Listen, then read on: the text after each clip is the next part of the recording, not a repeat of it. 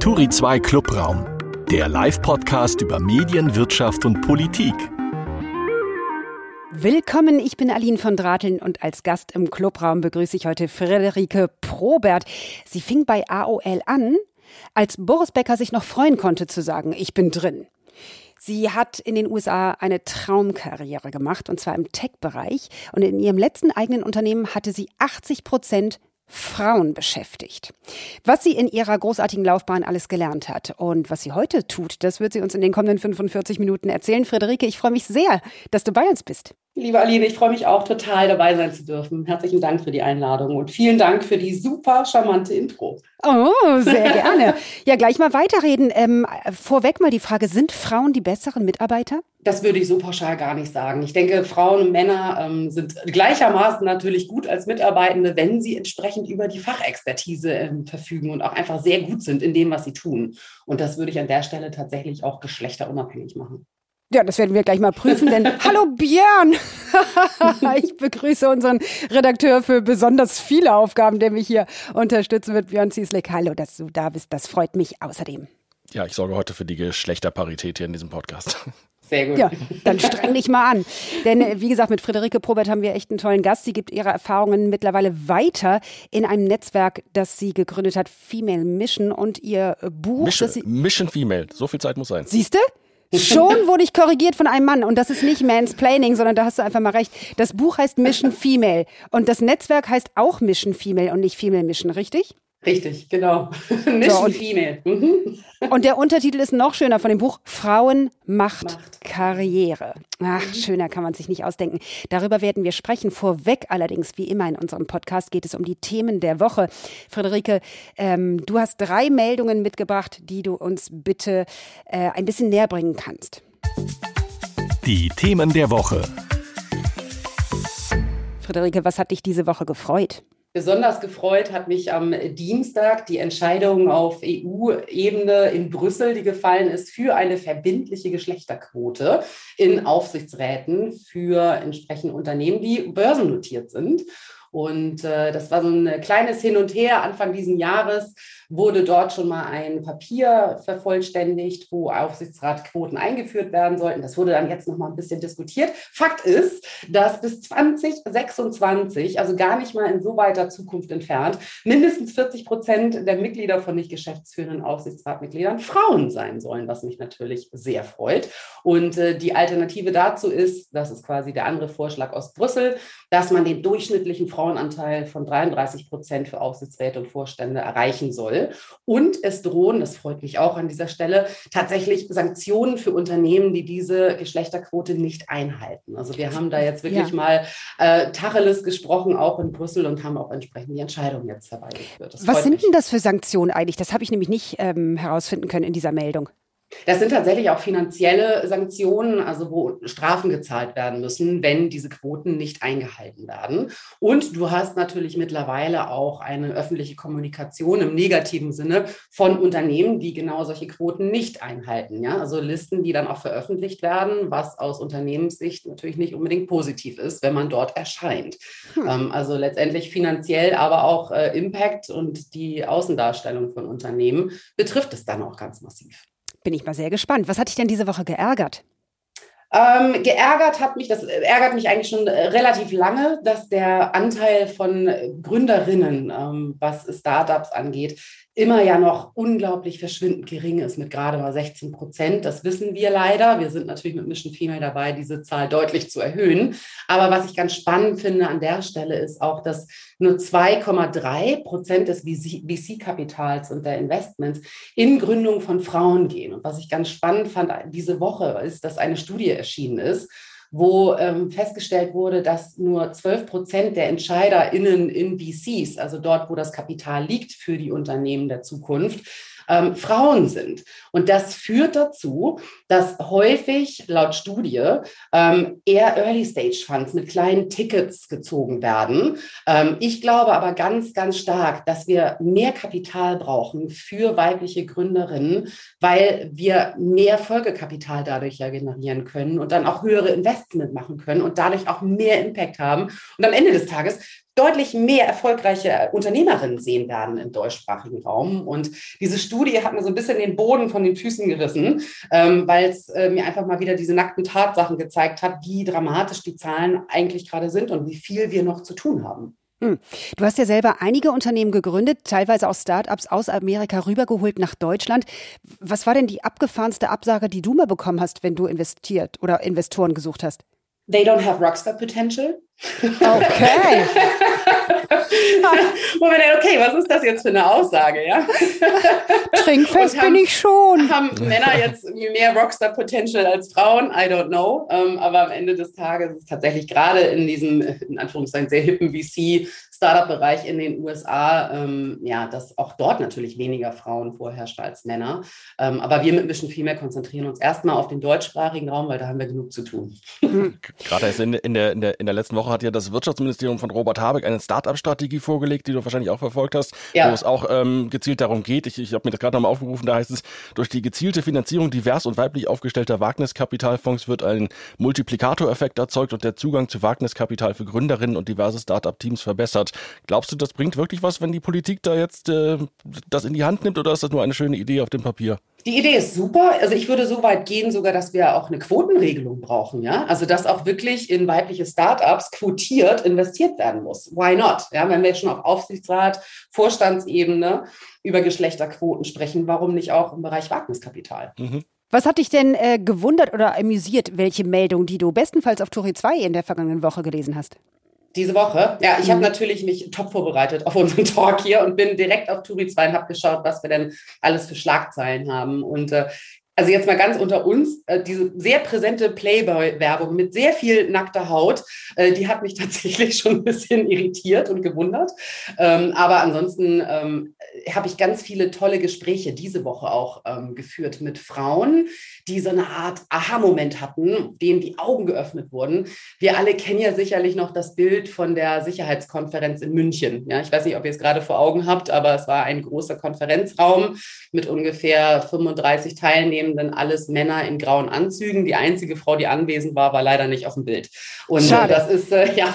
Hätte sie mal blank gezogen, dann wäre sie wahrscheinlich mit drauf. Vielleicht gewesen. wäre sie dann drauf gewesen. Who knows, ja. Aber gut, also wir alle haben dieses Bild im Kopf und das hat sich schon sehr manifestiert. Und ich erlebe gerade was, und das finde ich ganz, ganz toll. Es wundert mich auch immer wieder, dass viele Frauen mich anrufen und sagen, also ich war da letztens auch auf so einer Konferenz oder in so einem Meeting und ich habe jetzt mal erst geschnallt, dass ich die einzige Frau bin hier am Tisch. Und das geht doch nicht, ja.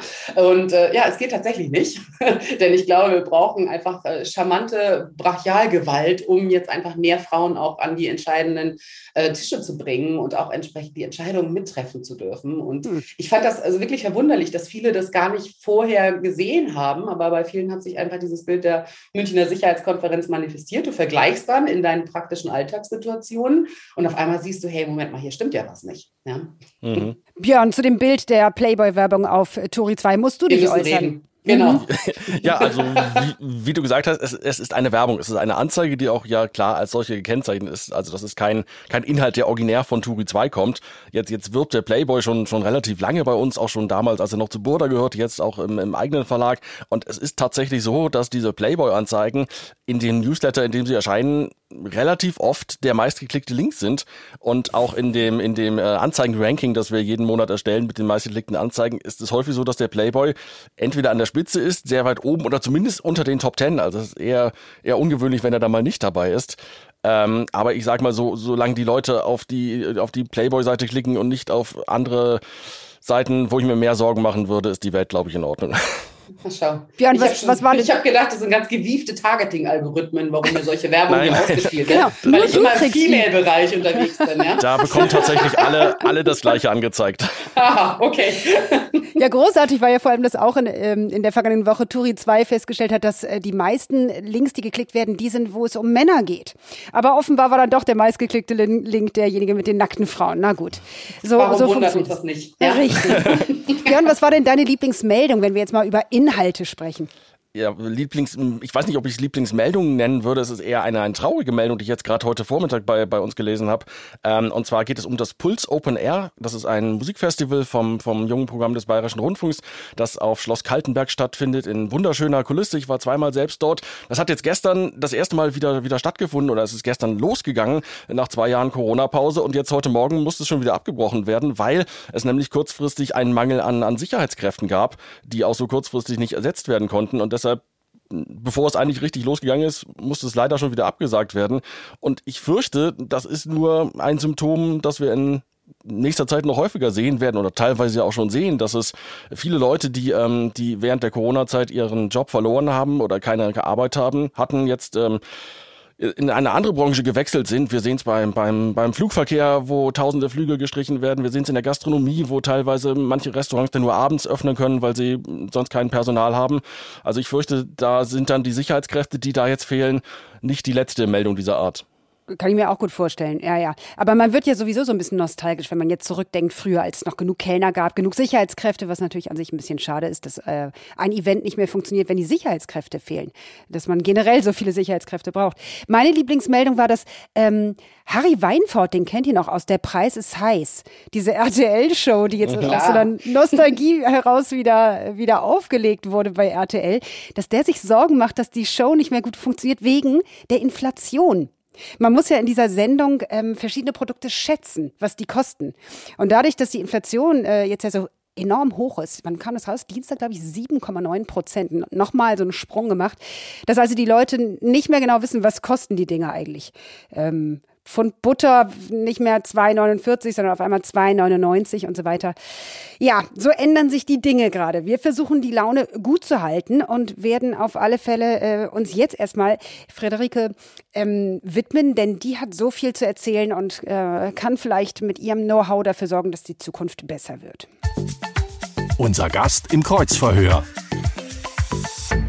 Wir haben viele schnelle, kurze Fragen an dich, Friederike, die du hoffentlich auch kurz und schnell beantworten kannst. Wann wachst du denn morgens auf? also kurz kann ich nicht garantieren, schnell ja. ähm, also ich würde mal sagen, ich bin unfreiwillige Frühaufsteherin. Ich stelle mir immer den Wecker auf 7, 7.30 Uhr und würde ganz gerne entspannt den Tag starten, bin aber meistens schon um 4.30 Uhr hellwach und stehe senkrecht im Bett. Ähm, wahrscheinlich ist das mein Biorhythmus. Ich weiß nicht, was da los ist. Ähm, führt aber auch dazu, dass wenn ich so früh aufstehe, ich meistens, das hat sich in der Corona-Zeit jetzt etabliert, tatsächlich so 30 Minuten Powernap oder ich glaube, ähm, altdeutsch nennt man es noch, ein Nickerchen machen muss. ähm, weil sonst ist der Tag unglaublich lang. Harry Weinfurt würde Nickerchen sagen. Siehst du, dann bleiben wir beim Nickerchen. Was machst du denn morgens als erstes, wenn du aufwachst? Ich brauche tatsächlich erstmal so ungefähr einen halben Liter Kaffee. Ich mag es gar nicht so laut sagen, aber ähm, mein Tag startet immer mit einem Kaffee und äh, dann schnappe ich mir Hund Fiete und mein Fahrrad und äh, fahre zum Deich. Wir sind hier relativ ländlich unterwegs, privat, wo wir wohnen. Und äh, das ist einfach meine Morgenroutine, die ich dann brauche. Und der Hund freut sich. Und äh, bei Wind und Wetter sind wir dann auf dem Deich zu finden an der Elbe. Gibt es denn auf dem Deich äh, WLAN? Welches Medium nutzt du als erstes? Gibt es tatsächlich nicht, deswegen mache ich das meistens noch im Bett, dann meistens um 4.30 Uhr. Oh ähm, ich habe so einen kleinen Workflow mir etabliert, um auch richtig wach zu werden. Ähm, ich bin meistens erst auf äh, LinkedIn unterwegs, das ist tatsächlich unser Kanal im Bereich Social Media, wo wir mit Mission Female sehr viele Statements auch nach außen geben, wo wir sehr viel Interaktion haben, aber wo ich auch privat sehr aktiv bin. Ähm, meistens kommt dann der Wetterbericht, um einfach zu schauen, brauche ich einen Regenponcho oder nicht auf dem Fahrrad. Und ähm, dann ist die nächste Amtshandlung morgens ähm, mich einmal ins Mission Female Member Portal einzumelden. Das ist äh, letztendlich eine technische Plattform, die wir gebaut haben für unsere Mission Female Member im Netzwerk und da laufen alle Kommunikations-, Planungs-, Veranstaltungsstränge drüber. Und das ist für mich einfach ein gutes Business-Tool, um zu schauen, wo stehe ich gerade mit dem Mission Female Netzwerk. Welches Medium ist denn für dich das Wichtigste? Naja, als Digitalisierungsexpertin und diejenige, die, wie Aline schon sagte, mit Boris Becker ins Internet gegangen ist vor 20 Jahren, muss ich natürlich sagen, digital online ähm, mit einem äh, Fokus auf Social Media. Ähm, aber am allerliebsten ähm, persönlich, wenn das ein Medium ist. Ja, also ich treffe nach wie vor gerne und jetzt umso mehr, gerade nach der Corona-Zeit, Menschen persönlich und gehe dort in die Interaktion. Welches Medium ist bei dir zuletzt vom Schirm gerutscht? Ganz ehrlich, Clubhouse, ähm, Social Audio. Ich musste tatsächlich meine App jetzt nochmal reaktivieren für unseren Talk hier. Aber Sorry. wir sind froh, dass du jetzt dabei bist trotzdem. wir haben es geschafft, genau. Was ist denn deine erste Werbeerinnerung? Äh, oh, ich glaube, ja, die Jogurette. Ähm, und äh, ich, es gab diesen Zott-Sahne-Joghurt, äh, voll gepackt mit vollen Sachen, die das Leben schöner Voll machen. hinein ins Sachen. Weekend vielen. Genau, Hinein richtig. ins Weekend, yeah. Oh, das, das singen wir dann alle wieder vor dem nächsten Lockdown, wenn wir von Rewe kommen. Ja, richtig, genau. Da gibt es ganz viel Sahne-Joghurt auf der Couch. Was ist denn dein schönstes Interneterlebnis gewesen? Ich bin ja fast nur digital unterwegs. Es gibt unglaublich viele tolle Momente im Internet, aber ich glaube, ähm, die persönlichste Erinnerung ist äh, meine Hochzeit, die ähm, wir relativ spontan vor einigen Jahren in Las Vegas, mein Mann und ich, gemacht haben, ohne Ankündigung, ohne nichts und nur zu zweit, ohne Familie und Co. Ähm, aber wir hatten tatsächlich äh, die Familie in Deutschland, auch in den USA, per Livestream dazu geschaltet. Und das war zumindest damals vor ein paar Jahren echt eine ganz große Nummer ähm, und war also wirklich ein tolles Erlebnis, muss ich sagen. Wow, mit Elvis oder ohne? Ohne tatsächlich, ja. Also so konservativ, wie es ging in Las Vegas. Sehr groß. Ich habe mal gehört, dass die meisten Ehen, die in Las Vegas geschlossen werden, ähm, wieder getrennt werden. Wie lange seid ihr schon verheiratet? Fünf Jahre jetzt. Und davor sind wir tatsächlich schon zehn Jahre zusammen gewesen. Okay, wir werden das weiter verfolgen. ja, I let you know. Anderes Thema, wir kommen zurück zu unserem Kreuzverhör, Schnellkreuzverhör. Welche Werbung gefällt dir besonders? Ähm, ich finde, Werbung muss immer emotional mitnehmen, mich berühren. Ja, ähm, es muss irgendwas auslösen. Und ähm, ich mag wirklich die Edeka-Werbung ganz gut, mhm. äh, ganz sehr, sehr gut, wobei die letzten mir nicht mehr ganz so gut gefallen haben. Also ich finde, die ersten paar waren sehr, sehr emotional, gerade zu Weihnachten und so. Ähm, aber das geht schon in die richtige Richtung. Gefällt mir. Mhm. Und welche Werbung nervt dich? Oh, es gibt so einige, die wirklich nerven, weil sie einfach so, so plump und laut und bunt und zu aggressiv sind. Ähm, ganz spontan fällt mir da Check24 zum Beispiel ein. Mhm. Da schalte ich um. Ja. Okay.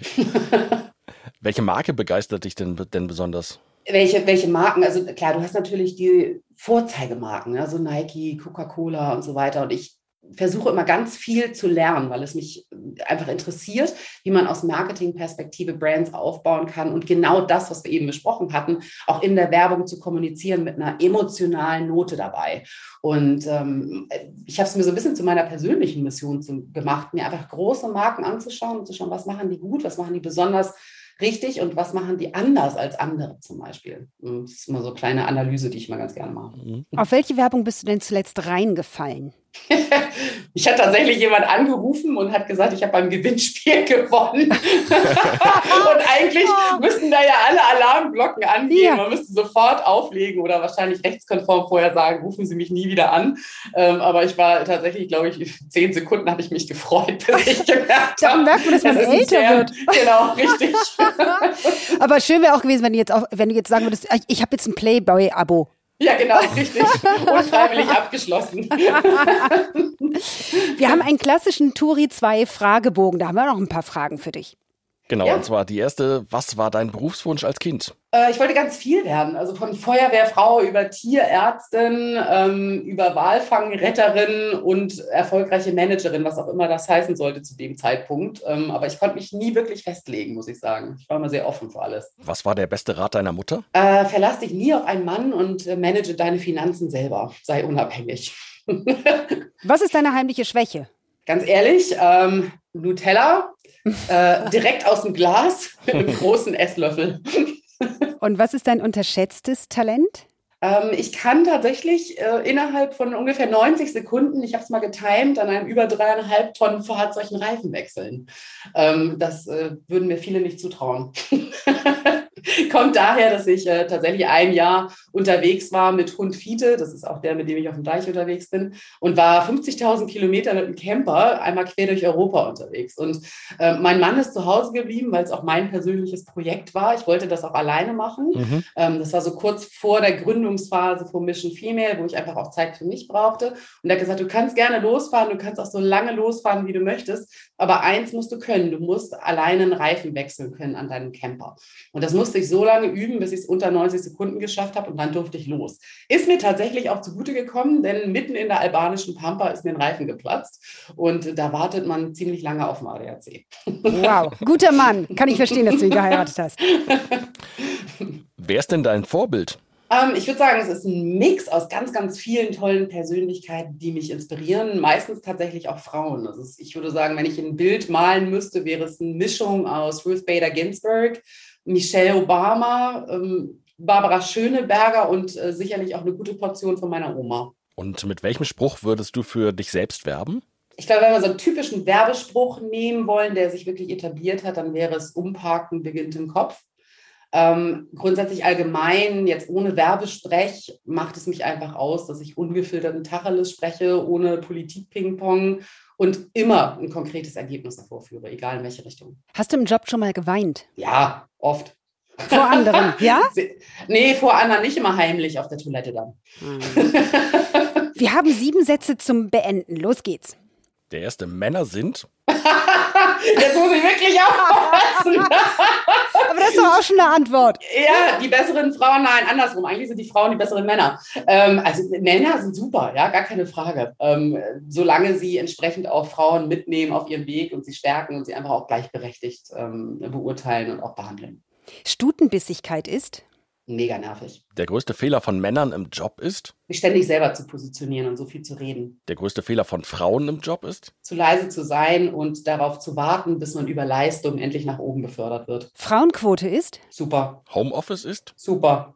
jetzt, jetzt aber eine andere Antwort. Ein Lonesome Rider ist? Ähm, so ähnlich wie der Exotinnen-Malus bei Frauen, also immer die Einzige zu sein. Jemand, der das Gefühl hat, äh, keine SparingspartnerInnen um sich herum zu haben, sondern alleine sein Ding macht. Ja, da sind wir im Grunde schon beim nächsten Teil. Jetzt tauchen wir nämlich ein bisschen tiefer. Schatz, wir müssen reden. Der kurze Deep Dive. So, jetzt können wir ein bisschen vertiefen. Ich habe es ja schon angekündigt. Wir wollen mal sprechen über deine Wahnsinnslaufbahn. Du hast es vorhin schon erwähnt. Ähm, das war so ein ganz wichtiger Schritt in deiner Traumkarriere. Du hast dir damals diesen Camper gekauft. Und auf dieser Reise ist, soweit ich das verstanden habe, diese Idee für Mission Female entstanden. Was ist die Mission Female? Wir sind heute nach drei Jahren ein Karrierenetzwerk für erfolgreiche Frauen und für die, die auf dem Weg dahin sind.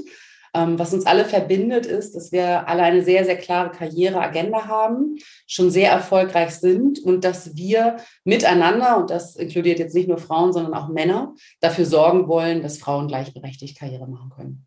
Und warum brauchen wir die Mission Female? Weil ich tatsächlich aus meiner persönlichen Erfahrung, ich habe ja 20 Jahre im, in einer reinen Männerdomäne gearbeitet, also im Technologiebereich für die Digitalwirtschaft. Und ähm, ich war viele, viele Jahre immer überall die einzige Frau. Ja? Also entweder sei es bei äh, Konferenzen, auf der Bühne, in der Presse, ähm, letztendlich auch bei Meetings, entscheidenden Meetings, ähm, am Konferenztisch. Und ich muss zugeben, mir ist es viele Jahre im mittleren, oberen Management nicht aufgefallen. Und irgendwann ist es mir wie Schuppen von den Augen gefallen. Ich habe gedacht, wo sind denn hier eigentlich die anderen Frauen geblieben? Warum bin ich denn immer und überall die einzige Frau? Und ähm, das ging dann in den letzten Zügen quasi meiner Tech-Karriere auch tatsächlich Richtung positive Diskriminierung. Ja, also dass du angefragt wirst, ähm, um auf Konferenzen zu sprechen, eine Keynote zu halten, weil du eine Frau bist oder weil mhm. zu wenig Frauen gerade da sind. Und das ist natürlich nicht die charmanteste Art, jemanden anzufragen. So möchte auch niemand angefragt werden. Ja? Und dann habe ich mir wirklich Gedanken gemacht und was ist hier eigentlich passiert? Und geht es anderen Frauen auch so? Ist es auch in anderen Branchen so oder ist es wirklich nur in meiner super männerdominierten Industrie so? Und ähm, ich habe tatsächlich diese Auszeit gebraucht, über ein Jahr und diese 50.000 Kilometer einmal quer durch Europa, um für mich zu realisieren, hey, mit mir ist alles okay, aber das Umfeld stimmt nicht. Und es ist einfach so, dass die bestehenden Männernetzwerke, die da sind, häufig nicht sehr inklusiv sind, was Frauen angeht. Man darf zwar mitspielen, aber so wirklich willkommen ist man nicht. Und habe mich einfach gefragt, gibt es, geht es anderen Frauen auch so? Und habe viele tolle Telefonate geführt, weil ich auf einmal eins hatte im Camper, nämlich Zeit. Und äh, da kam tatsächlich raus, es ist völlig egal, in welcher Branche, Industrie eine Frau unterwegs ist. Wenn sie erfolgreich ist, ist sie häufig alleine. Sie hat nicht das stärkende Netzwerk und Sparingspartnerinnen um sich herum. Sie hat auch häufig nicht den Eindruck, dass sie wirklich willkommen ist in diesen alteingesessenen äh, Buddy-Clubs, würde ich es einfach mal nennen. Mhm. Und die Frage war, wie, wie löst man das Ganze? Und da wurde mir von sehr hochkarätigen Managerinnen dann vor drei Jahren, dreieinhalb Jahren ans Herz getragen, das doch bitte professionell zu organisieren. Also wie schaffen es Frauen, die unglaublich viel arbeiten und die ihre Karriereambitionen haben, auch noch nebenbei sich so ein Netzwerk aufzubauen, wo sie sehr vertraulich, sehr verbindlich agieren können. Und so ist dieses Netzwerk Mission Female entstanden mit Tina Müller von Douglas gleich am Anfang oder Sigrid Nikutta von der Deutschen Bahn. Ähm, und wir sind dann immer weiter gewachsen. Heute sind wir über 100 Member, ähm, alles ganz, ganz tolle Frauen, die in ihren Bereichen mit dem, was sie können, sehr, sehr erfolgreich sind, aber letztendlich keine Zeit haben, das Thema Netzwerken für sich zu lösen. Und genau das ist der Job von Mission Female. Ähm, und mittlerweile haben wir es natürlich auch weiter ausgeweitet. Also wir sind jetzt nicht nur ein hermetisch abgeriegelter Kreis von super erfolgreichen Frauen, sondern wir wissen auch, dass wir eine gesellschaftliche Verantwortung haben, auch anderen Frauen gegenüber, die auf dem Weg nach oben sind. Und über gewisse Initiativen, wenn es bei uns We Believe-Initiativen im Bereich Aufsichtsrat oder Unternehmerinnen oder gegen Diskriminierung, arbeiten wir dann ganz konkret an Initiativen und Projekten, die auch Veränderungen herbeiführen. Was bietet ihr also als Mission Female euren Membern denn konkret? Wir haben an die, tatsächlich unglaublich viel bei uns, ist immer was los. Wir haben an die 100, 100 Veranstaltungen im Jahr. Ähm, in den letzten zwei Jahren ähm, vornehmlich natürlich digital, weil es nicht anders ging. Und mittlerweile ist unser Fokus wieder komplett auf persönlichen Veranstaltungen. Also wir haben Programme von bundesweiten Dinnern, äh, Workshops, persönliche Entwicklungsprogramme ähm, aber auch unter anderem ein Offsite, was wir einmal im Jahr machen, wo unsere Frauen dann auch persönlich über mehrere Tage zusammenkommen und sehr konkret werden können und wir darauf schauen, wer jetzt was für wen tun kann im Netzwerk und wer was benötigt. Ja. Oder halt auch unsere Exchange-Konferenz, die jetzt in knapp drei Wochen ansteht, 29. Juni in Hamburg, wo wir hochkarätige SpeakerInnen aus Wirtschaft, Politik, Gesellschaft, Medien, Kultursport zusammenführen und ganz konkret darüber sprechen, was wir alle tun müssen, Männer als auch Frauen, aber auch Unternehmen und Politik, um Parität und Gleichberechtigung für Frauen zu erzielen. Du schreibst in deinem äh, Buch, dass Frauen anders Karriere machen, beziehungsweise verschiedene Phasen in ihren Karrieren durchlaufen drei Phasen hast du, glaube ich, festgestellt. Ne? Kannst du die mal aufzählen? Ja, klar. Also die erste Phase ist äh, das Fleißbienchen, habe ich es ganz liebevoll genannt. Ja, ähm, das Fleißbienchen sind die Frauen, die gerade anfangen, äh, kommen von der Uni, so die ersten fünf bis sechs Jahre im Job, die wollen Karriere machen, ähm, und versuchen immer über ihre Leistung und indem sie halt unglaublich viele Überstunden machen abends, während die Chefs dann an der Bar sitzen und Whisky trinken, gesehen zu werden. ja, ähm, über das, was sie ja alles erreichen und wie viel Arbeiten sie auch vom Tisch wegbekommen. Und das ist ganz, ganz schwierig, wie ich finde, ähm, denn diese Fleißbienchen-Attitüde, die kann auch einfach ein Karrierekeller sein, beziehungsweise dir dabei ähm, im Weg stehen, wenn du in die nächste Karrierestufe möchtest. Ne? Und das wäre quasi Mittelmanagement, so die ersten, naja, fünf bis äh, zwölf Jahre, würde ich fast sagen, im Leben einer Karriere. Und da ist es halt ganz wichtig, sich strategische Allianzen aufzubauen. Also wer sind meine Verbündeten? Man muss sich sehr klar darüber sein in dieser Phase, was die eigenen persönlichen Karriereziele sind und auch was man dafür braucht. Und man muss in der Lage sein, andere dafür mitzunehmen. Und natürlich spielt dann auch politisches ähm, strategisch schlaues Spiel mit da rein, dass man das einfach lernt und die Zeit für sich nutzt, genau sich da aufzustellen. Und die dritte Phase ist äh, die, ja, die Erhabene, habe ich es genannt in meinem Buch. Das sind die Frauen, zu denen wir hochschauen, zu denen wir aufschauen. Das sind die, die es in Anführungszeichen geschafft haben. Ja?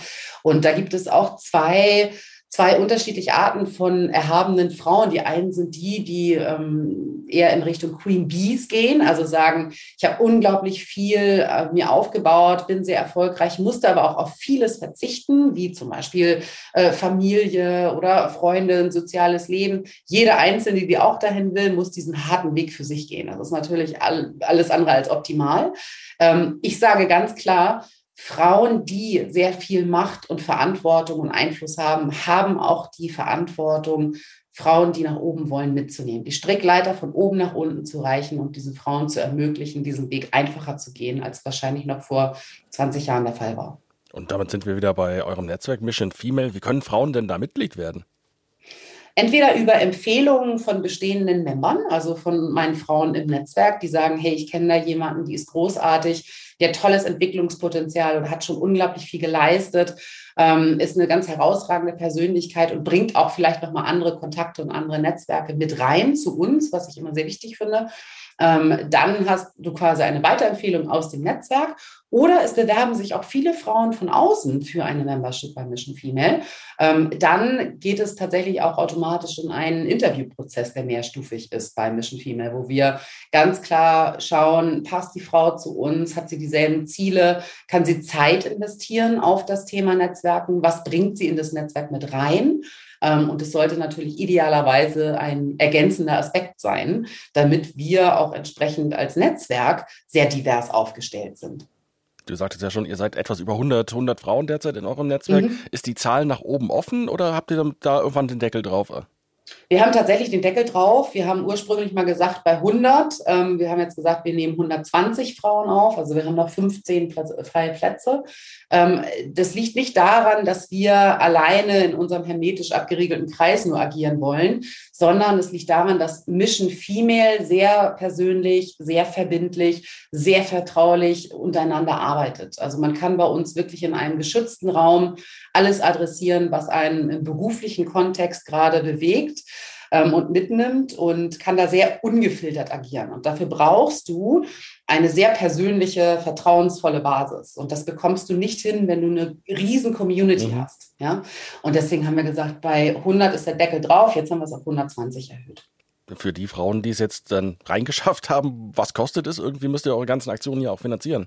Ja, klar. Also am Ende des Tages ist Mission Female eine professionelle Dienstleistung für Frauen und äh, ich habe hier mittlerweile ein richtig professionelles Unternehmen, auch mit Mitarbeitenden und so weiter. Das muss natürlich alles finanziert werden, genauso wie die ganzen Events, die Workshops, die wir anbieten. Ähm, und die Membership bei Mission Female kostet pro Jahr, pro Frau 5000 Euro.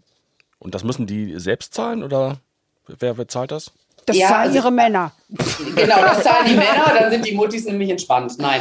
Also, die verdienen ja auch mehr im Moment. Ja, im Moment. Nein, also Gott sei Dank ähm, ist es so, dass viele Frauen ähm, die Membership als Incentivierung von ihren Unternehmen bekommen. Mhm. Denn wir haben ja auch ganz klar das Thema Sichtbarkeit bei uns auf der Agenda. Also wir machen unsere Frauen nach außen sehr, sehr sichtbar über Medienkooperationen oder Social-Media-Aktivitäten, die wir dann auch initiieren. Und dann sind natürlich immer die Unternehmen damit auch verbunden. Und die Unternehmen verstehen auch mittlerweile, wenn meine Frau sichtbar ist, meine Führungsfrau, ähm, und wenn die auf den Konferenzbühnen ist und ihre Vorträge hält und wenn sie in der Presse ist, dann hat natürlich auch das Unternehmen was davon. Und insofern äh, freuen sich jetzt auch die Unternehmen, das incentivieren zu dürfen. Das war aber bei weitem nicht so. Also als ich vor dreieinhalb Jahren angefangen habe, hat, glaube ich, kein einziges Unternehmen äh, diesen Ansatz verstanden. Ja? ja? Sondern da mussten alle Frauen privat rein und dann im Laufe der Membership hat sich dann halt auch für die Unternehmen ein ganz, äh, ganz großer Vorteilskatalog einfach aufgemacht. Und ähm, aber letztendlich ist es äh, den Frauen überlassen. Wollen sie es privat sein ja, oder ja. über die Unternehmen? Ja. Wie netzwerken Frauen denn anders als Männer? Frauen, ähm, ich glaube, Männer Netzwerken organischer, natürlicher und vielleicht gar nicht so unbedingt zielorientiert, sondern da zählt es erstmal, einen gut zu kennen und zu vertrauen und dann passt es schon irgendwie. Mhm. Ja? Ähm, bei Frauen ist es so, dass sie noch lernen müssen, häufig konkret für sich zu formulieren, was sie brauchen, um ihre nächsten Karriereschritte zu nehmen und wen sie dafür brauchen und dann auch konkret einzufordern. Ja? Also typische Situationen wie ähm, jemand einfach mal kurz spontan anzurufen und zu sagen, hey, ich habe hier diese berufliche Situation, ich habe jetzt diesen Weg rechts, links oder in der Mitte. Wir können mal beides gemeinsam als, aus Helikopterperspektive eruieren und du sagst mir, was am besten ist. Das ist erstmal ein Einfordern von jemandem und das ist was, was Frauen noch schwer fällt, ja, weil sie immer denken, sie müssten sofort was zurückgeben, wenn sie etwas einfordern von jemandem. Und das ist genau das, was wir auch bei Mission Female sehr aktiv leben, konkret zu formulieren. Was brauche ich von wem? Ähm, und auch einfach zu sagen, hey, ich brauche jetzt hier mal deine Hilfe. Du hast mal gesagt, du hättest äh, damals in diesem letzten Unternehmen, das du geführt hast, das war 2017 mit den 80 Prozent Frauen, die ich eingangs schon erwähnt hatte, äh, dass du damals nicht nach Geschlechtern, sondern nach Personen eingestellt hättest. Ja, Wie geht das? Das mache ich heute auch noch so tatsächlich. Ähm, also ich gehe niemals den Weg, dass ich schaue, was brauche ich jetzt gerade in meinem Team. Es ist zum Beispiel Unterstützung im Bereich Event Management, Event Marketing, ähm, Social Media Kommunikation und dann klassischerweise eine Stellenbeschreibung aufsetzen mit einem riesen Anforderungskatalog, den wahrscheinlich sowieso keiner erfüllen kann und dann rauszugehen in der Kommunikation und zu hoffen, dass du dann 150 Bewerbungen bekommst. Das ist für mich ein Weg, der nicht funktioniert. Meine Unternehmen habe ich immer so aufgestellt, dass die Person im Vordergrund stehen muss. Die Personen müssen zu uns und zu dem, was wir tun, passen und auch zum wunderbar ins Team passen. Das heißt nicht, dass alle gleich sein müssen, sondern auch möglichst unterschiedlich und divers. Ähm, und dann baue ich quasi die Position um die Person und auch was sie können drumherum. Und wenn wir dann ein Match haben zwischen dem brauche ich das gerade oder nicht, dann kommt auch sofort äh, letztendlich eine Einstellung zustande. Ja? Und das habe ich im AdTech-Bereich in meinen Unternehmen davor genauso gelebt. Und das führte dazu, dass ich sehr viele Frauen hatte in meinen vermeintlich sehr männerdominierten Technologieunternehmen, wo ich gemerkt habe, es ist auf einmal möglich. Und ich glaube, da sind zwei Faktoren zusammengekommen. Faktor eins war, dass ich natürlich auch eine gewisse Vorbildsfunktion hatte in diesem Technologiebereich. Das heißt, du brauchst immer diese Vorbilder ähm, eine Frau, die Tech kann. Uhu, ja, Schlagzeile Nummer eins. Mhm. Ähm, aber wenn du, aber wenn du, wenn du zeigst, dass es geht, dann inspiriert es auch viele andere und viele wollen dann auch auf diesem Weg mit dir gehen. Ähm, und entsprechend einfach nach der Personeneinstellung zu gehen und nicht nach der Job Description. Mhm. Ähm, das ist was, was für mich sehr gut funktioniert. Du hast dich selber ja im Grunde inspiriert auf diesem ähm, Caravan-Trip. Work-Life-Balance und Sabbatical, das sind heute alles so Modebegriffe. Und das ist natürlich total anziehend, was du erzählst, dass man äh, auf so eine Tour geht und sich dessen bewusst wird, was wirklich zählt im Leben und du dann eben zu diesem Projekt kamst. Wie schafft man es denn, oder Frau, äh, diese Ruhe zu erfahren, um herauszufinden, was man wirklich möchte, worin man wirklich gut ist, ohne dieses Privileg zu haben, einfach mal eine lange Blaupause zu machen und Reifen zu wechseln in Albanien. Also mir ist Ruhe unglaublich schwer gefallen, als ich gestartet bin hier in Hamburg. Ja. Ähm, ich glaube, ich bin die ersten drei Monate mit diesem Camper wie eine Wilde und habe Strecke gemacht und wollte einfach Richtung Süden, Süden, Süden, Sonne, Sonne, Sonne. Ja, also sprich Ziele vor einem haben und sie dann entsprechend auch verfolgen.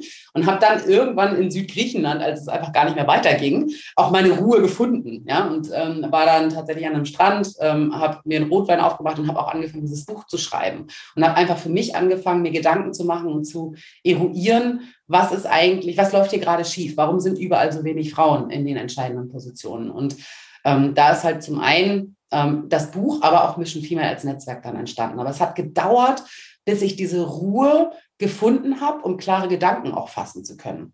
Ähm, mein Mann sagt immer, dipping toes in the water, ist Amerikaner, ähm, just helps you finding the right decisions.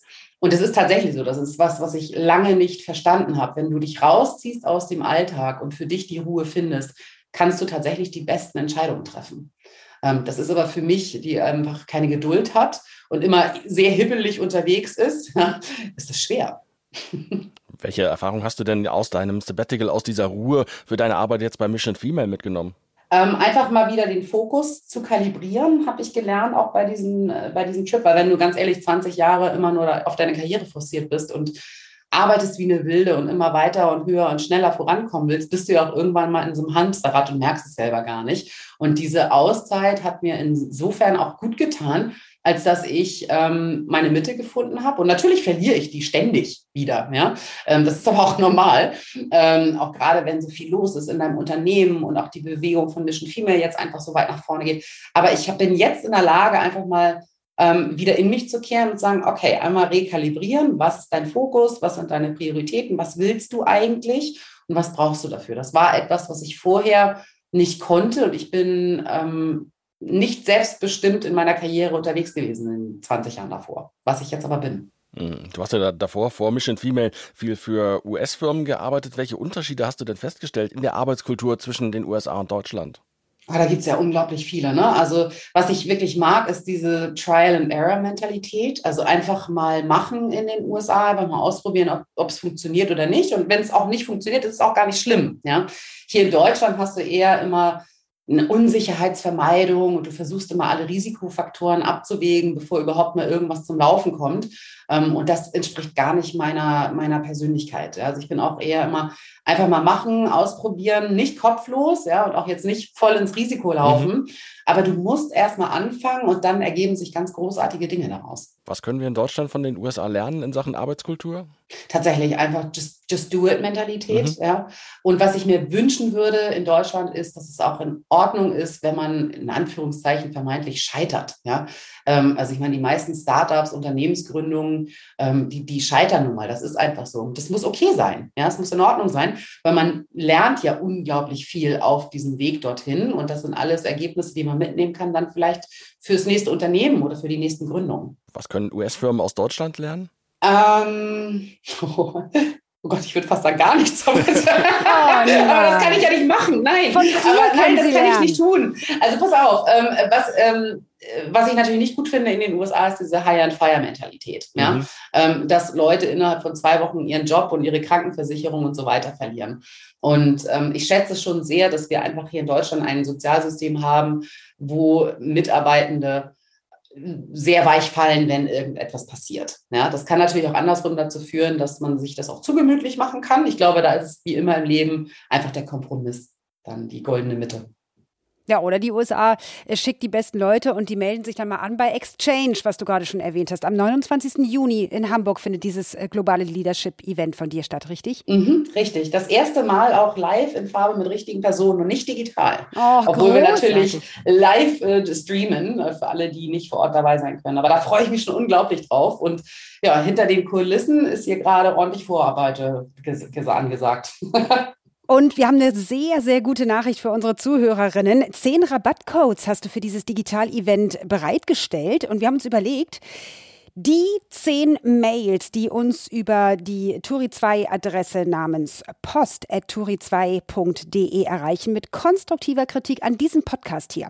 Also, was gefällt euch am Klappraum? Was könnte besser werden? Äh, die werden wir auswählen. Ähm, bitte zusenden bis Sonntag, den 19.06. bis 0 Uhr. Ja, und dann könnt ihr teilnehmen an diesem äh, Digital-Event. Normalerweise kostet das wie viel? 49 Euro digital. Wir haben noch ganz, ganz wenige Präsenztickets zur Verfügung, aber das äh, wird wahrscheinlich nächste Woche auch schon sich geändert haben. Also digital dabei sein geht auf jeden Fall. Und die wenigen, die sich da äh, sozusagen einfinden wollen in Hamburg, wo sollen die sich bewerben? Bei euch direkt? Genau, richtig. Also wir haben äh, eine Exchange-Webseite, da kann man auch äh, für Gäste, wenn man jetzt noch nicht Teil von Mission Female ist, ähm, sich entsprechend ein Ticket kaufen. Großartig. Ansonsten Mhm. für, für, für alle, die digital dabei sein wollen, noch einmal der, der Hinweis, post.turi2.de ist die Adresse mit Betreff Clubraum, damit wir das auch zuordnen können. Und da freuen wir uns über eure, eure Post und losen das dann unter allen, allen aus, die uns da Einsendungen schicken. Eine Frage habe ich noch zu, zu dem äh, zu eurem Exchange-Event. Ich habe auf der Speakerliste nicht nur viele, viele Frauen gesehen, sondern auch einige Männer. Wie kommt das? Ja, Gott sei Dank auch viele Männer. Also wir sind immer noch nicht paritätisch unterwegs. Wir hatten bei der Aufsetzung der Konferenz tatsächlich ein kleines Männerproblem, weil viele Männer, Männer mit dem Thema Oberbegriff Female Empowerment, Gleichberechtigung, Paritätserreichung ähm, immer noch leider ein Problem haben, sich öffentlich zu bekennen, habe ich festgestellt. Aber die Männer, die wir dabei haben, sind tatsächlich absolute Bekenner und Frauenförderer und Unterstützer und wollen unbedingt Parität und Gleichberechtigung erreichen. Und äh, wir haben ja Dr. Rainer Esser haben wir zum Beispiel mit dabei, Christoph Bornstein äh, kennen sicherlich einige von TLGG, ähm, Dr. Ralf Belusa, ähm, aber auch tolle Frauen. Also wir haben Dr. Brigitte Mohn mit dabei, Dagmar Wörl, die auch bei uns mit im Netzwerk ist, Tina Müller, Sigrid Nikutta, Vorständin Deutsche Bahn. Also ein ganz, ganz toller Mix aus ähm, sehr hochkarätigen Persönlichkeiten, die unglaublich viel zu sagen haben und aber auch schnell Veränderungen erwirken können. Sehr, Also- sehr gut. Zehn also- Rabatttickets haben wir, ne? Genau. Meldet euch unter post.turi2.de mit konstruktiver Kritik an diesem Podcast und dann könnt ihr dabei sein. Wir haben noch zwei Abschlussfragen, ganz normalerweise in diesem Podcast, wobei wir noch stundenlang über deine Arbeit weitersprechen könnten. Finde ich wirklich total beeindruckend. Ja, die erste davon ist, Danke. welchen Wunsch willst du dir noch erfüllen? Ich würde gerne, also ich arbeite darauf hin, komplett remote arbeiten zu können. Ich habe jetzt mittlerweile Mission Female, also auch das Mission Female Team so aufgebaut, dass wir alle digital arbeiten können und jetzt nicht in einem Büro irgendwo in der Innenstadt verhaftet sind. Das gefällt mir sehr gut, weil das auch einfach meinen sehr ausgeprägten Freiheitsgedanken entspricht. Ähm, Also das ist tatsächlich mein Ziel, komplett remote zu arbeiten.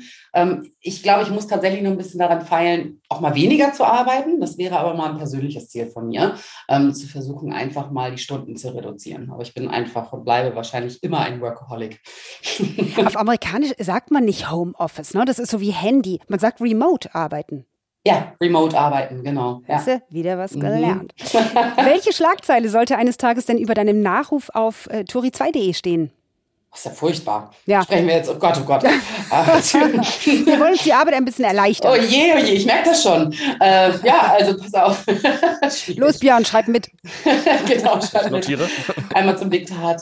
Ähm, nein, aber bei allem Ernst. Ähm, es gibt einen ganz, ganz tollen Spruch von Madeleine Albright, den werden sicherlich einige kennen. Und er lautet, There is a special place in hell for women who do not help other women. Und ich würde mich freuen, dass in irgendeiner Form auf meinem Grabstein oder wo auch immer Nachruf steht, äh, Friederike ist auf jeden Fall im Himmel, wenn es darum geht, andere Frauen zu stärken und nach oben zu bringen. Ähm, vielleicht auch mit einem Augenzwinkern mit einem Glas Nutella. das kriegen wir hin. Großartig. Friederike, es war mir eine Freude. Friederike Probert, sag noch mal ganz kurz, wo man dein Buch kaufen kann. Überall Amazon Buchhandel, ähm, auf der missionfemale.com Webseite. Also man kommt nicht dran vorbei. Um meine liebe Buchhändlerin um die Ecke zu stärken von Frau zu Frau, macht es im Buchhandel bei euch um die Ecke und nicht bei Amazon, denn da sitzen ziemlich viele Männer oben an der Spitze, oder? Das ist wohl wahr, ja. Mhm. Ich freue mich nächste Woche auf Tobias Lammert, den Geschäftsbereichsleiter Marketing und Vertrieb beim Vermarkter WDR Media Group zu begrüßen. Dann haben wir hier wieder äh, die Männerquote erfüllt. Und bis dahin sage ich Tschüss, ganz viel Erfolg bei deinem Event Ende Herzlichen Juni Dank. in der wunderschönen Stadt Hamburg, bei der du jetzt gelandet Herzlichen bist. Herzlichen Dank. Tschüss. Tschüss. Ciao. Turi 2 Clubraum, der Live-Podcast über Medien, Wirtschaft und Politik, jeden Freitag um 12 Uhr.